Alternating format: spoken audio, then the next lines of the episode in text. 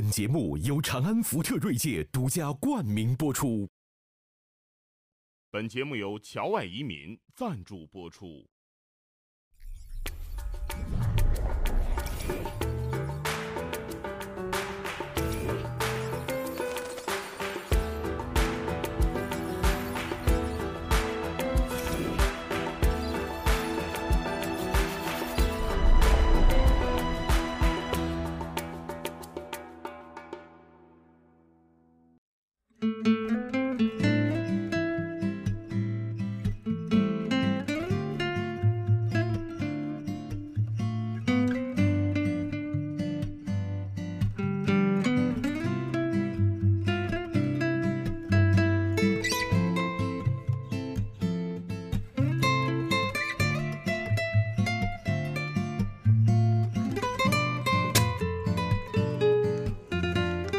这个义军委屈一点啊，只能是你当颜值担当了 啊。这这怎么叫委屈？怎么你这说这什么话？不是我，你我是说，咱们仨在这儿委屈人家了啊。没有，我觉得我今天其实来特别忐忑，就特别觉得，哎呦，你们三位这个重量级人物，我知道我这是被加持了今天。哎，但是你今天还真是有一种新娘的感觉。因为你们这个背景不是有点红吗？今天。就感觉像怡红院，就干脆有人坐台了。今天 没错没错，我坐这儿就是丽春院，你坐这儿就是怡红院。哦，你们两位指的是老人院。没错，这话说的，我们熟熟这这这这这老干冲了，我们这这看到了吧？对，徐老师，你最近有没有被时代抛弃的感觉？没有啊。哦，还整天跟年轻学生在一起是吧？学生都是年轻的，永远跟学生还能不年轻吗？真是你们。我们有老老人学生，我上课有有香港一直有这样的一个制度，一些老人他们申请说你们课堂要是坐的坐得下的话，给他们位置。但是徐老师，你觉得你现在还了解年轻学生们他们的心吗？应该还行吧。嗯，跟学生交往嘛，他们的生活压力你还能感受？生活压力大。比我们那个时候压力大。现在这个社会竞争多强啊！大家的目标这么高，你比方你你你以学校来讲，你进到香港的学校，他就已经觉得不那么成功了，啊，进到哪一家，他脑子里想的都是一些名校什么，然后工作以后的前景，他们一算市面上那个房价，觉得他们一辈子都买不起房啊。而香港很简单，那男生买不起房，你老婆也讨不到。嗯，对不对？这个不成文规定，对不对？你没房，谁谁跟你呢？所以那些年轻的学生，我想想，他们我他们压力比我们大。对，所以说呀，就我就说，你说这个理想，对吧？还是先看看住哪儿，这是最最具体的。你说，哎，现在的像香港的有些这个大学生啊，我就发现啊，在上四年大学，一年往外搬一个圈儿，就是因为房东。年年涨房租，现在那种汤房，那个就是在香港汤房，你们看过吗？我有个朋友，他就是他大学刚毕业嘛，他找了份工作，然后因为想住的离那个地方近一点，他住在那个铜锣湾。我一听哟，我说你住铜锣湾，你刚毕业不错啊。结果一去一看，就是一间房间，大概我们一般正常人的一间房间里面隔出四间，A、B、C、D 它都写着，而且它还那个装修啊，它里面能把所有的家具都变成是迷你的，就都转不过身来了。它还有一个洗手间在里面，还可以做饭。我说这怎么弄？马桶旁边就是灶台。对，就跟监狱基本上进门就上床，哎，而且是下床就撒尿。对我，我这个 朋友他是单身，就他自己住一间那样，房东。一家说三代还住在另外一间，我说这怎么住啊？这个？哎呦，就汤房这个词儿，我刚到香港有误解，我以为是屠宰，对，我以为是屠屠宰房。香港有这么多屠宰房是吧？这是个那那你说他为什么叫左边左当右刀这么？汤就是切，广东话汤就是切嘛，切开嘛。哦，你一个房间，我把它切了，切成几个房间出来。所以你有这样的联想也正常。对对，那就像是切掉人的隐私，切掉人的尊严。人家联合国现在都说了，谴责呀，就是香港的这种最恶劣的居住环境啊，二十万人是住在这种汤房，汤房里面，就是说这是侵犯，就是说有伤人权尊严的。你可以看看，这就是香港的汤房吗？这是廉租房。呃，廉这是廉租房。啊，你再往下看。这叫农民，这个是农农屋，专门拍过电影的，啊，农民嘛，叫农民嘛，就是你再看下边，这是汤房吗？汤房了，这是汤房，这是一种汤房了。哎，你看我建的比这个强点嗯。嗯，你再看下边，这就是这是过去九龙城寨呃九龙城寨当年的九龙城寨，现在已经拆拆掉了，对。哎，九龙城寨，你这是一个在游戏里都见到的场景。对他现在你知道这个贫民窟啊，现在也成了一种文艺范儿的东西。没错，就是日本的很多游戏里边，包括你现在看的很多电影啊，都拿九龙当年香港的九龙城寨当成一个模板，就是哎呦这个地方啊，你我真觉得它是一个什么地方啊？它就是当年呢。就等于这个英国警察，就是呃香港殖民时代，英国警察都不进去。它这一块儿因为特殊的历史原因呢，它是服清朝管的。它是个飞地，对。对，名义上讲大清朝还管着它，所以实际上就是个九反之地，就没有人管，而且里边这个这个违章那就那就没有合合章的，人家人家就是符合清朝的法律，对。不是你知道就是。这个里头，他们说很多小孩儿，就包括甚至说周星驰他们什么，当年都有这种生活经验。你大白天在里面呢，是开路灯的，是黑夜，就它这个密密层层的违建呢，嗯然后它到处滴的水，但是这个里边自成生态，这个里边有工厂。有医生，还出产产品，有妓女，有这个就种种的这个呃企业，小的厂家企业，而且还有一种，因为他们只有自助，只有互助，互助组织里边还有黑道，哎呦，是那么一个，还可以吸毒，啊，还就那么一个地方，还要看脱衣舞，现在裁掉了是吧？早就拆了。你们都没去过吧？但不应该全拆，因为我们当时就认为这个片地方有它的文化价值，甚至建筑价值。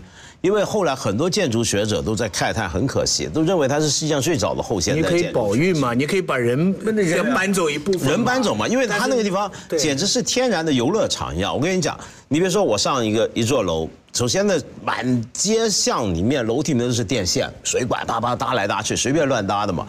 然后呢，跟着你上一个楼，走楼梯走到十楼，没有电梯。然后忽然之间，这十楼有个小小的一个管道，那个管道原来是个天桥，是通到另一座楼的另一座楼。然后另一座楼你一上去，居然是十三楼，这边十楼，那边怎么会十三楼？因为大家高矮太不一样。然后整你想想看，像个立体的科幻小说里面那样的城市，穿着像蚁巢一样。对，是别别人的痛苦成了另一些人的美感。我发现，因为徐老师呢是一个算账狂，哎，我觉得这个也也没什么成功海派文化的这个精明在你身上有体现。哎，他他特别，而且而且真的，对我觉得挺有挺有意思。就是说，他们过去有人跟我讲，说是上海人有一个特点。后来我在徐老师身上看到，就是说他很可爱，你知道吗？就是他精打细算之后啊，他觉得他得意。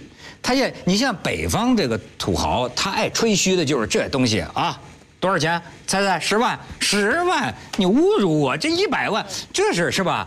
哎，但是你看，哎，徐老师经常跟我聊说，你看。哎，你我我我用的这个这种墙的涂料是吧？本来呢，呃，都是几千呃五千块钱。你看我在哪儿呢？我找到了四千块钱的。你看，哎，他觉得，你看他为自己的这个挺正确的吗？我就说这很有意思，就是他他把账算得特清楚啊，他虽他很得意。虽然你这个细节是编出来的，我也没叫你看过涂料，但是他指出了一个真的很重要、很怎么来说很尖锐的问题。的确是这样，啊，上海人呢，呃，也不单是上海人，你哪怕是很国外很多人都是这样，就是说他会以我同样这点钱买到了一个好的东西，他会来为这个事情感到骄傲。对而也不单是北方人，就是中国大陆的一有一些人就觉得我要，我觉得这个里边是什么？我觉得那个前一种啊是一个打工的，嗯，就是是一个我我如果是一个打工是一个经理的话，我要怎么显示我的工作成就呢？就是我们有一千万的投资，但是我们做到了什么什么什么事情，对不对？你说的那个北方，你说的那个显阔的那种啊，那是老板。老板呢，最重要的不是金，就是要给你们知道我派头大，让你摸不准什么东西我很便宜，来最贵的，你知道吧？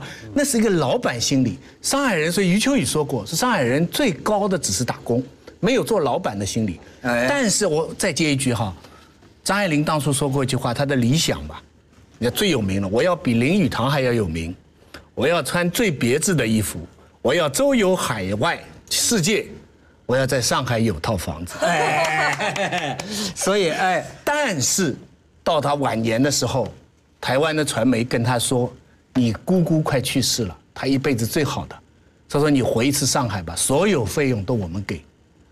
张爱玲据说是电话沉默了好几分钟之后说：“这个世界我没去过的地方太多了，去过的地方我就不去了。”嗯，始终在上海没有任何的财产。所以啊，文人都是吹呀。但是徐老师，你既然这么能精打细算，我就是说我请你为咱们这个怎么叫精打细算？不是你你会算吗？哎，我生活里很多时候我都问徐老师，我发现他就算的那个，我心里觉得特妥帖，就这钱花的呀，就是他买一个车嘛，其他也没什么。一点儿一点儿都不会浪费，而且是那样样都是好。所以我请你跟现在的年轻人，但与此同时，我自己却是浪费的，买车的事情。所以我说你们文人就剩下吹嘛，给别人出主意。就像咱们那天说的，就是说年轻人，特别是生活在北上广深湘，再加上香港哈，你说他们现在的这个矛盾，啊，这个居住吧，租房子。租金也是那么贵，堪堪都有都觉得要被这个城市都住不下去，对吧？收入又那么有限，离买一个房子的距离又那么远，那假如是你，他们该怎么选择？是苦苦吧苦熬？你像你知道香港那种拍了个前一阵拍了个纪录片，我就跟你们讲过嘛，说这个人就是说啊，他一个星期啊，呃两三天不吃饭，嗯，就是喝一碗汤，嗯。他到了就这个一个程度，但是他的骄傲在于，他说我省下我的钱来，嗯付得起首付。当时就有人提出这么一个问题，就是说房子何价？就是说你已经到了一种联合国认为你有辱人格尊严的程度。嗯哎，他是这样去打拼，去攒出一套房子，为了结婚，为了什么？还是说像诗和远方是吧？咱就租了，呃，还是就这么就不打着买？你觉得应该怎么办？要是你有钱的话，你就去买；但是要是困难的话，你就应该租。而且这里边最大的标准就是说，你你要让你自己目前的生活生活的尽可能的好。要不是的话，你买了房子，你把你的青春赔上去了。对，你把你二十几岁的这个，这个是最无价的东西。对，你要二十几岁的整个生活方式扭曲了，你不应该做的事情你去做了，这个比房子的代价真是太大了，千万不能这样做。对。我完全同意。我觉得今天中国其中一个最大的问题，就很多年轻人，嗯，牺牲自己日常生活素质。首先，我第一，我是学佛的人啊。我们觉得人生无常。你说我这现在这五年，我死熬烂熬，然后熬起一笔首付，我不知道五年后我会怎么样，我不知道，无常的。我最讲不管怎么样。五年后我有一套房子，我是不是安心的？不一定活得到五年后啊。那你这五年还有还有房子，你这五年活得都很累很痛苦，然后在你快要买起一套房的时候，你绝症了。而且，那个房价的这种升也不是永久永久的。对，特别是假如你为了这个事情，你本来不愿意做的事情，你都去做。你本源不愿意拍的马屁，你都去拍，你付出的代价是没错。我我觉得这是另一个大问题，就是年轻人，中国年轻人就是被房子绑死之后，就什么事儿都会不敢做了，好，不敢想了。那我再问你一个问题，就是说，即便是买不起，即便是租房子，对吧？租不到自己满意的居住环境，对吧？租的很窄小，住的很不舒服。但是呢，我的工作在北上广，对我很重要。我如果回到我的家乡，可能整个的这个发展水平啊，我就没法接受。那么我该怎么办呢？对这个东西，我觉得就是看你有多少钱，还有你是什么年纪。这个联合国，你刚刚说这个规定，它是说，如果你拿你三分之一的你的收入来，不管租还是买，就是你还房贷啊，只要是你三分之一是合理的。超出三分之一要吃糠咽菜喝汤了，那个确实是扭曲的。那还有呢？我觉得还有一个年纪的问题，真的就是说，你像我，如果现在我没孩子的话。我也能想象诗和远方，我就随便搬。我觉得确实，你有时候租的房子能能去一个地点是你买是你买不起的嘛，对吧？是另外一种生活。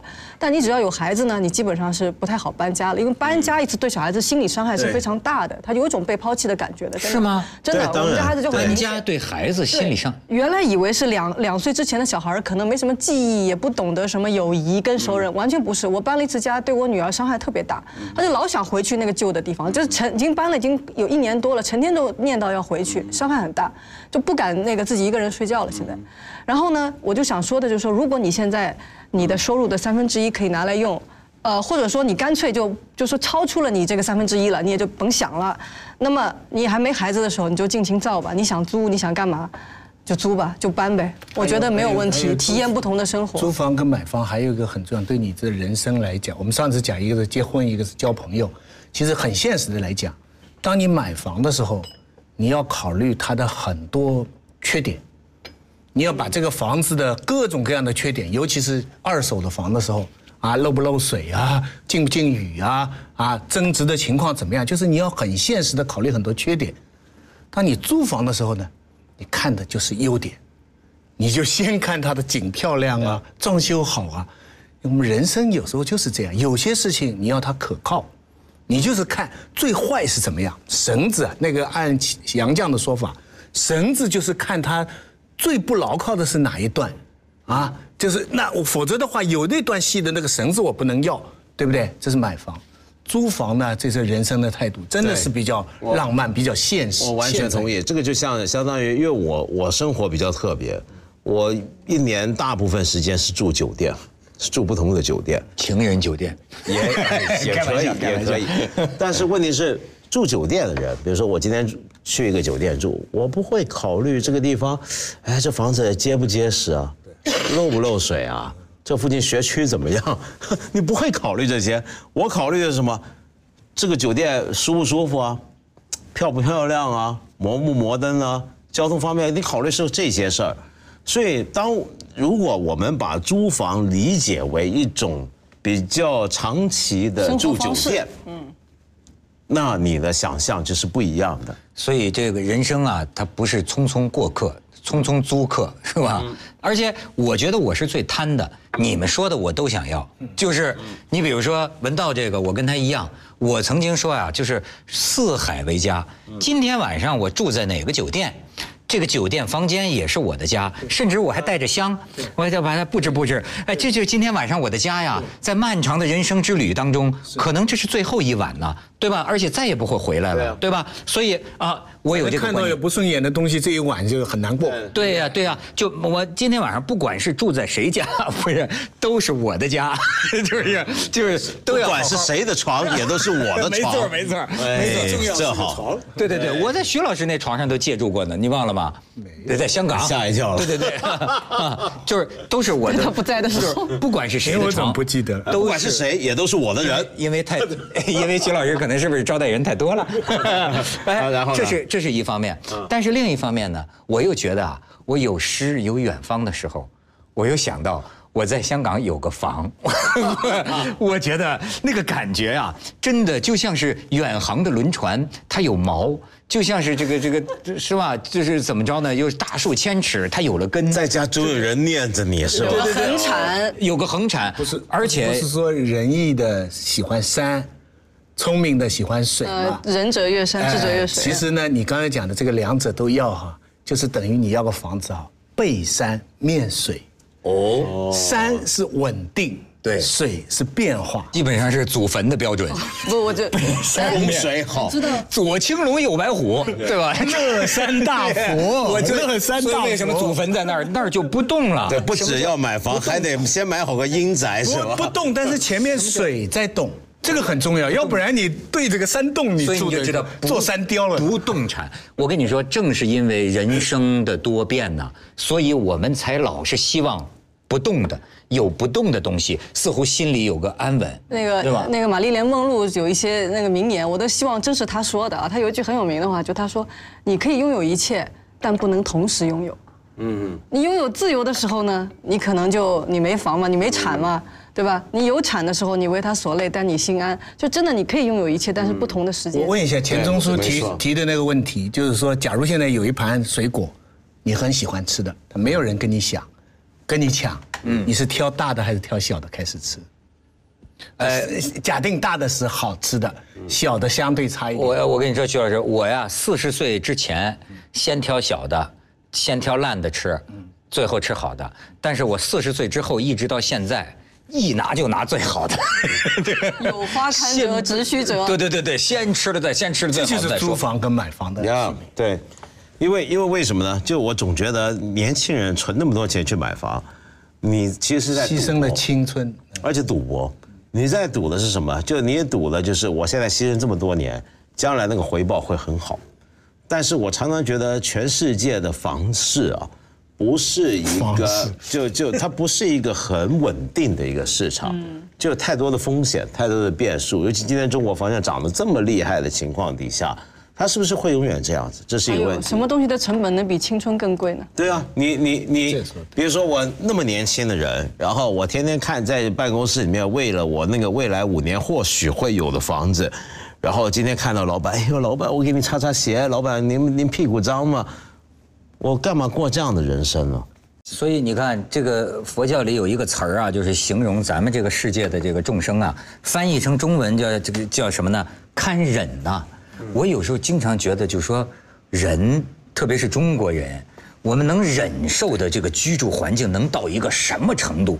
你看当年上海的那叫什么来着？亭亭子间，亭子间对香港的这个汤房，还有这个北京也有啊，你知道就是就是鲁鲁迅迅，鲁鲁迅迅跟周作人呃闹翻的那个，那是一个两进的四合院，嗯，就很大的，很不错的我们跑去那里看，搭满了避震棚，搭满了小房间，窜来窜去，窜来窜去，然后那个带我去的那个鲁迅鲁博那个副馆长，就我问他，我说住了多少人家？他说数电表，我们出来以后一看，三十九个电表。哎呦，三十九个，然后一榜爷出来，你们来收房子的吗？看中了没有？以为以为我们真真是大家感情不一样，房子本来要卖给台湾人了，要造了，住着一个周作人的老保姆，嗯，周作人的老保姆还住在那里，写信给政协，说这个是应该是保留的，鲁迅跟周作人的故居。你榜爷有榜爷的利利益，对不对？他觉得我们在这里住了多少年，你们赶快拆了，给我们安置。好不容易盼到拆迁了哎，可是从文化人的角度来讲，你要把鲁迅、周作人这个八道湾的旧居拆掉，那又是一个很很不好的事情，对不对？所以这个三十九个火表，其实。哎，你你没有，讲。其实我就说，其实还是在考虑，就是我们这副皮囊啊，其实你要多大的空间来去安放？你刚刚说的堪忍能忍到什么程度？我前一段时间我去台湾啊，我故意去住了一个胶囊酒店。嗯，哦日本的胶囊？对他那个其实弄得很现代的，因为我去看一下，我觉得哎，他倒是让我思考，其实我也不需要太多的东西，就一个床嘛，你进去，而且但他那个装修是很就很简约、很现代，美丽的你就棺材，你就有个地方旁边可以插手机啊，插什么那些，其实你也不要太多，但就是去洗澡比较麻烦。这个东西呢，我就发现，就你刚才说的那种邻里关系，你觉得是那种好像大家一个一个 community 一个社区，我是经历过的。就我小时候，就我在上海的时候，我们没有像你说的这个三张床，但是呢，大家在那里面住着好像都没有隐私，就也不是很大，也不是很小，是够住的。但是就是说，但你没有，就你没有什么隐私没有什么人是厨卫独用的。我可以说那里有很好的回忆，那时候大家去乘凉啊这样的，但是你现实生活当中，真的你没有隐私的生活就是很烦的，邻里之间吵架的这种太多了，就相互探听一下，其实都没有那么玫瑰玫玫瑰色彩。我我当年刚分配到广东电台的时候，一个月工资九十九块钱。那么那个时候当然是单位里的分配给你的单身宿舍，我们那叫单身宿舍，它不是租。那单身宿舍呀，我第一次住的是个地下室。那吧，白天都不是，这从早到晚在滴水啊，潮墙都是潮的。然后呢，就那么不到十平米吧，我看我们拿那个纸皮箱子隔开的三个上下铺，我左边是一对儿呃夫妻，老公呢也是我们的主持人，也是个调情的，调钢琴的，调调琴师。什么主持人专门调琴？他们夫妻俩在这么一个地方还摆着个钢琴，他整天的嘣嘣嘣在调钢琴。然后我右边呢也是住着我一个星海音乐学院毕业的学美声的一哥们儿，我就住在中间儿。你听，哎哎呦，基本上维也纳的感觉。享受啊如果闭上眼睛，闭上眼睛，维也纳，这这这个叮叮当当，叮叮当当，就那样。艺术细胞就这么熏陶出来。啊就那样，后来还都找了女朋友，就等于是三对儿就生活在这么一个地方，那真叫鸡犬之声相闻呐、当然，就是也伴以非常高雅的，一会儿那边就呃就起来了。后后来呢，我又到了，呃，给我们换了一个地儿，就是汤房，其实也是一种汤房，一间房子劈两半儿倒是有墙了，就是七平方米。你知道那个时候，然后呢，我记得那个时候用的都是那个地板革，你知道连地板，因为你租的房子就不会好好弄它，就最便宜的那种地板革胶的那个地板革。广州那个夏天又热又潮，你知道我们那儿有的这个陕有个陕西的同事啊，他有个就问题啊，就是这个脚臭。不太爱洗脚，他老到我那儿串门儿。有一次呢，他聊聊到现在还聊熏香是吧聊完天儿，人走了，然后我说怎么屋里这么臭呢？这么臭呢？余香人在。于是，哎，我找这个余香痕迹袅袅最后我发现呢，我侧着看，我侧着看那个灯光啊，映出来啊，我说真是这个这个印记宛在啊，他那个脚印儿啊，印在那个地板革上，因为有点潮，然后我就凑过去，哇，这就是臭源，那哎就是 莫名其妙。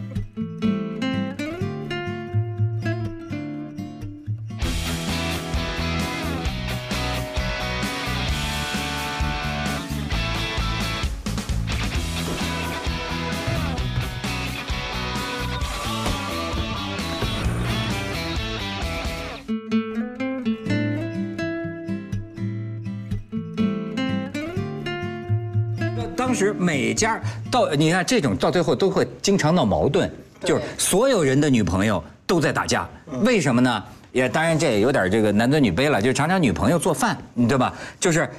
呃都在摆在楼道都摆在楼道。你像文道说的，那当然很亲切。你拿我个酱油瓶子，我拿你个醋。但是呢，可能有一天就是你干嘛拿我酱油瓶子不还我，就打起来了。你们现在我们开成忆苦思甜会了啊！那不就看忍吗？可是我觉得这里面还有一个情况，就是对于今天我们对于租房的某种的呃不快啊，尤其是在大陆上这么多年轻人讲，想想自己租房挺可怜的，呃，除了说租房条件不好，呃，然后慨叹自己住不定下来之外，更重要就是居无定所对，居无定所，居无定所是什么意思呢？就是你觉得这房子不是你的，可是这是一个很奇特的问题，在我看来，我觉得是中国人一个很根深蒂固的想法。就是要想要自己的房子。对，因为你在欧洲的话，比如说，像像在瑞士，像在德国，大半人大半人都租房，而且他不是租无定居无定所，他就长租。对。租了三十年，对他还长住呢。你不要说瑞士，瑞士，但是他的买房政策是很特别的，嗯，你知道吗？他真的很让人就是受不了。就他买房啊，你是不用还本金的，只要给银行还利息就可以了。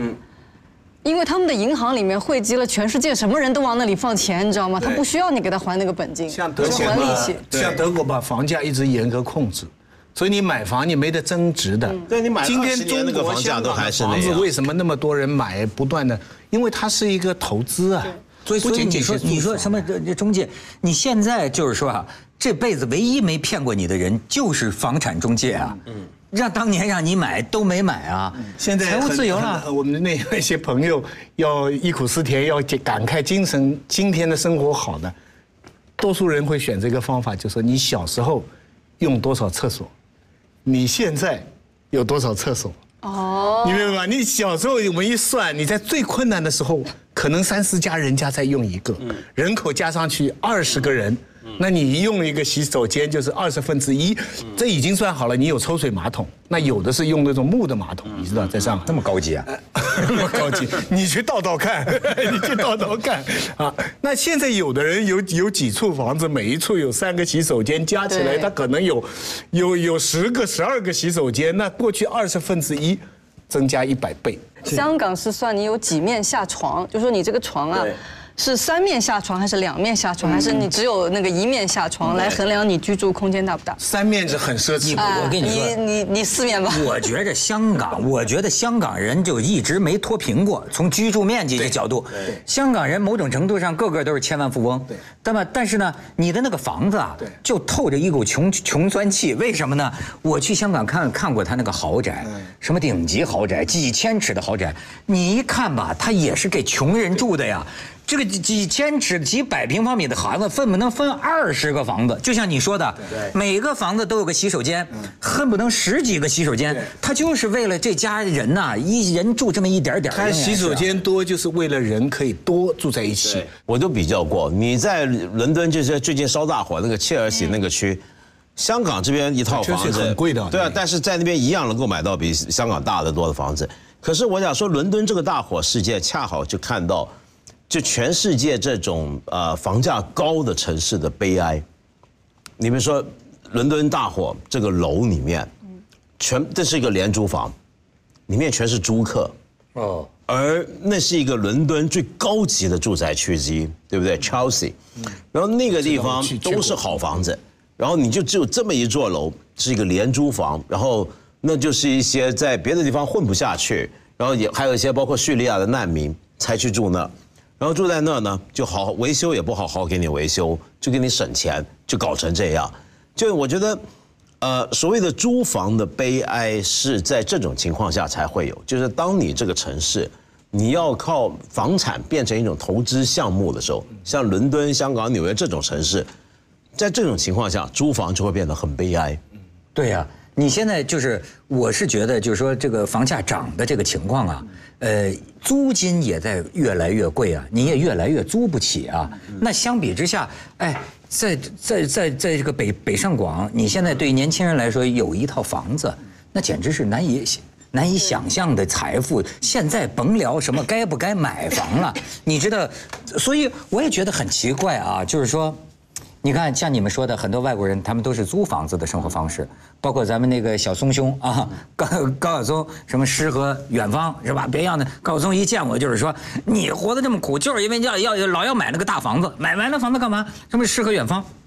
可后来我琢磨琢磨，那也就是高晓松吧，就是说要换到我，我觉得我是特典型的中国人，为什么？我们老梦想要拥有一套房子，为什么我老我有过多年租房的经验？可是我自己真实的感受就是，啊甭先我先有个房子，我再诗和远方吧。我的感觉是，我有了房子啊，也不耽误我的诗和远方，而我的诗和远方，它不是我三百六十五天的生活常态。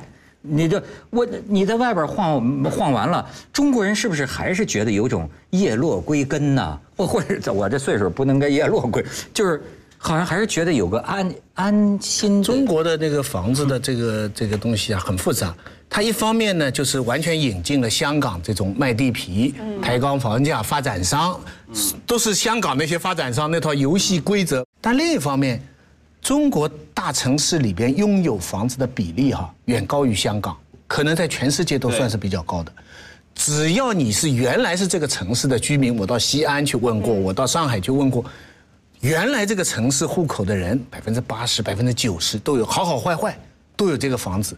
因为他们最差的房子，比方我们大学里那些助教，当初那分了很小的一套房子，他们现在跑来跟我说：“哎，我这个房子五万一平方了。”就是说，虽然其实也很小，但是他心理上就觉得：“哎，我好像也有现在几几百万了有产阶级了是吧？但是问题是你再过二十年，现在就变成现在这个情况了，就是你们那些叫做早上岸的，你就永远在岸上了；这些还没上车的这些年轻人呢，他就永远在赶这个末班车，怕赶不上。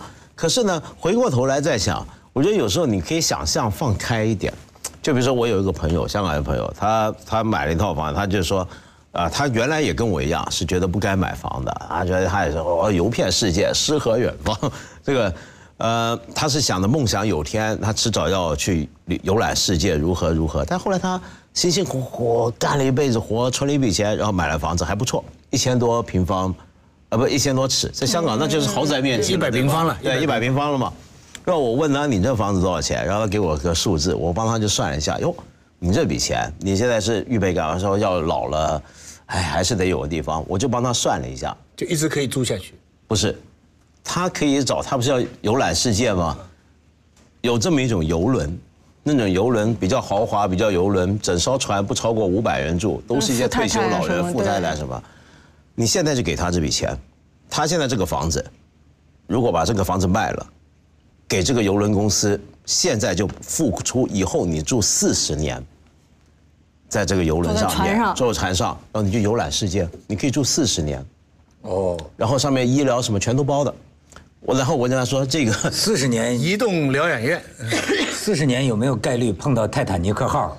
对，这你看，你看，就我们对这种漂泊不定的这个东西，总是所以觉得你看你们就还是不能适和远方从嘛。数字上来讲哈，你卖掉你现在的一个一个好房子的话，不要讲坐船，你可以租很好的酒店。在全世界，香港有租到你这样的建筑师，whole life，就是你的你的毕生，你都可以就是这样子啊，但是你不太可能，你的东西怎么办？为什么呢？哎，没那么多东西需要。研究历史，我得出这个结论：游牧民族已经灭绝了。人类当然个别的还有啊，但是人类的游牧，为什么你们想过吗？为什么要是游牧好好使，现在怎么都不游牧了呢？为什么整个的大趋势是偏向于定居了呢？放心，这个人类的定居从住一个房子到全世界住旅馆，本身我是倾向于后者的。对但是唯一的一个问题就是房子它在翻倍，那这个时候你过了十年了，你旅行到一半。他五百万的房子变成一千万了，那么这个旅行的人有有本来的钱就减了一半了，嗯，所以这个增值是一个大问题。照咱们那个吴晓波老师，这是财经专家。我那天看他一个演讲，他这现在演演讲都气势汹汹的哈，就是说出一些金句来，就是说他他说你为什么努力奋斗还是一无所获，就是因为你老是不肯借钱买房。就是他那意思，就是说你早就应该借钱买房，你啊然后就说，他说我认为，呃，你负债率，中国人不爱欠债，中国你看美国人就花未来钱，中国人不爱借钱。他说，但是是银行应该有新的理财观念。我认为一个人正常情况下，你可以有百分之五十到百分之七十的负债率，那意思就是说，你可以向银行借钱。哎，然后呢，买房子，然后买了房子呢，假如你付完全款以后，你再用这个房子做抵押，然后再去，呃，向银行贷款，再去投资。哎，我听这个感觉很很很很很有意思啊。实际上，我现在看到的，就我朋友当中啊，什么这个诗和远方，都那些在写诗的人，在做文化的人，是有了一套房子，他们才真正自由了。可能一般不止一套房子。我我问的有的就是就在北京的哈，就问他们，他们也是做新闻呐、或者是就写文章那些人，他们到了一定的年纪，有不是有一个三十五岁现象嘛，都都是做不下去了。然后呢，现在我觉得他们也没什么工作，我说那你靠什么活呀？平常，北京有套房，他说北京有套房呢，我就不用租房，不用交房租。他说其他的生活费其实都没那么贵，我怎么着都能活下去了。所 以现在其实是你有套房才可以。所以诗和远方，咱们知道，咱们都认识一个呃，这个作家，香港的作家朋友陈冠中，是吧？这个陈冠中当上次来做咱们节目，给我说说啊，他现在在北京常住写小说，对。但是你知道他一直到今天，他在北京花的钱是什么钱？嗯房子。他当年呢，为了跟女朋友结婚，在香港好像太古广场附近买了一套房子。太古城吧，太古广场可是厉害了。太古城是香港太古广场中产阶级的。金钟啊，太太太古城买了一套房子，结果买了这个房子呢，女朋友又放他鸽子了，所以觉得本来挺倒霉的。可是他后来他说，我就是靠卖了这套房子，一直我在北京不用干别的，就是靠这套房子一直在北京维持我的生活，才有诗和小说啊，没错一直在创作呀你。这样再说下去，那租房的人不是更郁闷了吗？我 我一点都不觉得郁闷，我觉得恰恰是你们都还不够远方。哦，就你，如果你是想着留在北京，觉得我有套房子，于是我生活很自由，我生活很低，你不一定要住在北京啊。我是随时预备可以去里斯本、里约热内卢，嗯你怎么不是什么通州啊？什 么也可以啊。但对我而言，整个世界都是我能够 我听着去的地，方。我也想去。就干嘛大家视野那么狭窄？上海那个时候有试过，说是在郊区点的地方呢，用一些什么商住房什么，让外地人可以在那里买可以住，想分解一下这个就是市中心的这种很拥挤的程度。盖完以后就发现，你看它这个交通的规律就不行，它那个地方就变成他们叫潮汐房，就是说像潮汐一样，这个人在白天就出去，晚上才回去，都是在睡觉的，还是在市中心，对，现你没办法现法。在中国的实际情况，包括在香港，大部分人哈，他是如果买得起房，他就买房。一般暂时买不起，梁文道这样的例外了哈。他暂时买不起的时候，他租房。我的问题是有没有这种我们撇开经济原因不讲，我有钱，但是你选择买房还是选择租房？你明白吧？我我我租房我还可以换，买房就是结婚呢，租房就是交朋友哎。买房还可以租出去啊。那你老那你老换着租房，是不是乱搞男女关系呢？那那没有，都每次都很认真。对啊，我我也觉得这样挺自由的，而且我真的是觉得。香港，你可能你有，就说你们签签合约方相对来说对租客还是有保护的。在国外，很多人他可以不断租房，也是他的那个政策对租客的保护特别的高。是啊哎，他不会随便就赶你走。这边呢，他有个不安全感。有时候就说美国是租客厉害，租客不走，哎对业主没办法。对的，对的。啊。我那次跟那几个朋友聊的时候，就是说到他们在北京有套房那些文人啊，我们那时候正好在那个澳门就参观，你知道有个叫郑郑家大屋，郑观应嘛，有一个郑观应。写那个盛世威严，对。他就是那个时候呢，他是在上海一开始做买办啊，学英文啊，这样那样，哎，最后也是弄得就一无所有了。回到老宅有套房子，写出了这个啊，这个皇上都要批的这个经世醒言。他当时就是说，看他对中国看国外最先进的这种这个思想啊、制度等等，他写了一套书。所以我们看了，大家都说最关键，文人呢还是得有套房。真的，那你房子在哪嘛？你比如说我去意大利去 Siena，我算一下，我住在以前但丁他的他们家旁边，比你的刘嘉玲怎么样？比这个这你香港一套三四百尺的房子，在那我买一个小庄园，我为什么不去那住？哎，去欧洲看 看地产啊，真是其实对啊，我我就我就价钱一算，你就我就常常因为这个理由，我觉得我干嘛在香港买房？我是一个随时我那你为什么东西一搬，我去哪有你没有。下定决心走呢？我随时可以走，我不是下定决心不走下不了我觉。得我觉得当然下得了。我如果说明天，哎呀，有人跟我说，哎呀，那你以后节目也别做了，那那我就收拾包袱，我就去了。哎，所以对我来讲完全不是问题。他才是那个诗和远方。我你比如这你说的这个也挺有意思。香港有一对明星夫妇啊，我就不说人名了，就是不是没钱，两口子每年都能挣上千万美元，但两口子就是立誓租房。哎，真的就像你说的这样。好，我要是靠租房为生啊，今天我可以租达芬奇曾经住过的房子，明天我可以租谁谁谁拉斐尔住过的房子。对吧？他当然也是一种生活方式，可是我老觉得啊，就是说，是不是我我不知道这是不是中国人，我总觉得得有个自己的地方，租的房子啊，我租房生生涯长达二十年，我从来没觉得那是我自己的地方，我不能获得这种感觉。你以为你现在买的房子是你的地方，其实那个是七十年有产权，你也是租房。国家国家会会国家会有安排。的国家会有安排的，对会有妥善的安排的。国家会保护我们的啊，没错没错。国家国家国家都说了嘛，好像上上次说七十年之后就是讲了好几条，可可以延续哈，这个不附带条件。放心，相信国家，相信国家。是有安排的。啊哎，来来来来。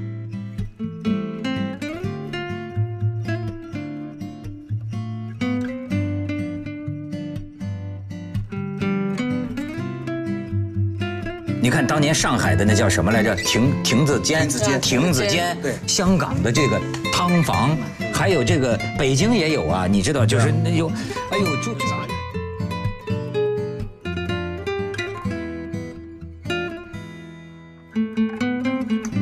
八道湾就是鲁迅，鲁迅跟周作人闹翻的那个。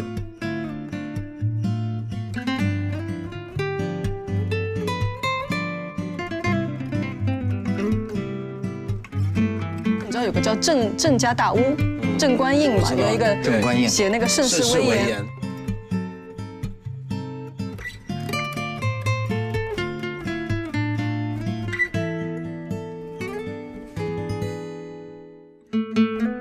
三十九个电表，哎呦，三十九个，然后一榜爷出来，你们来收房子的吗？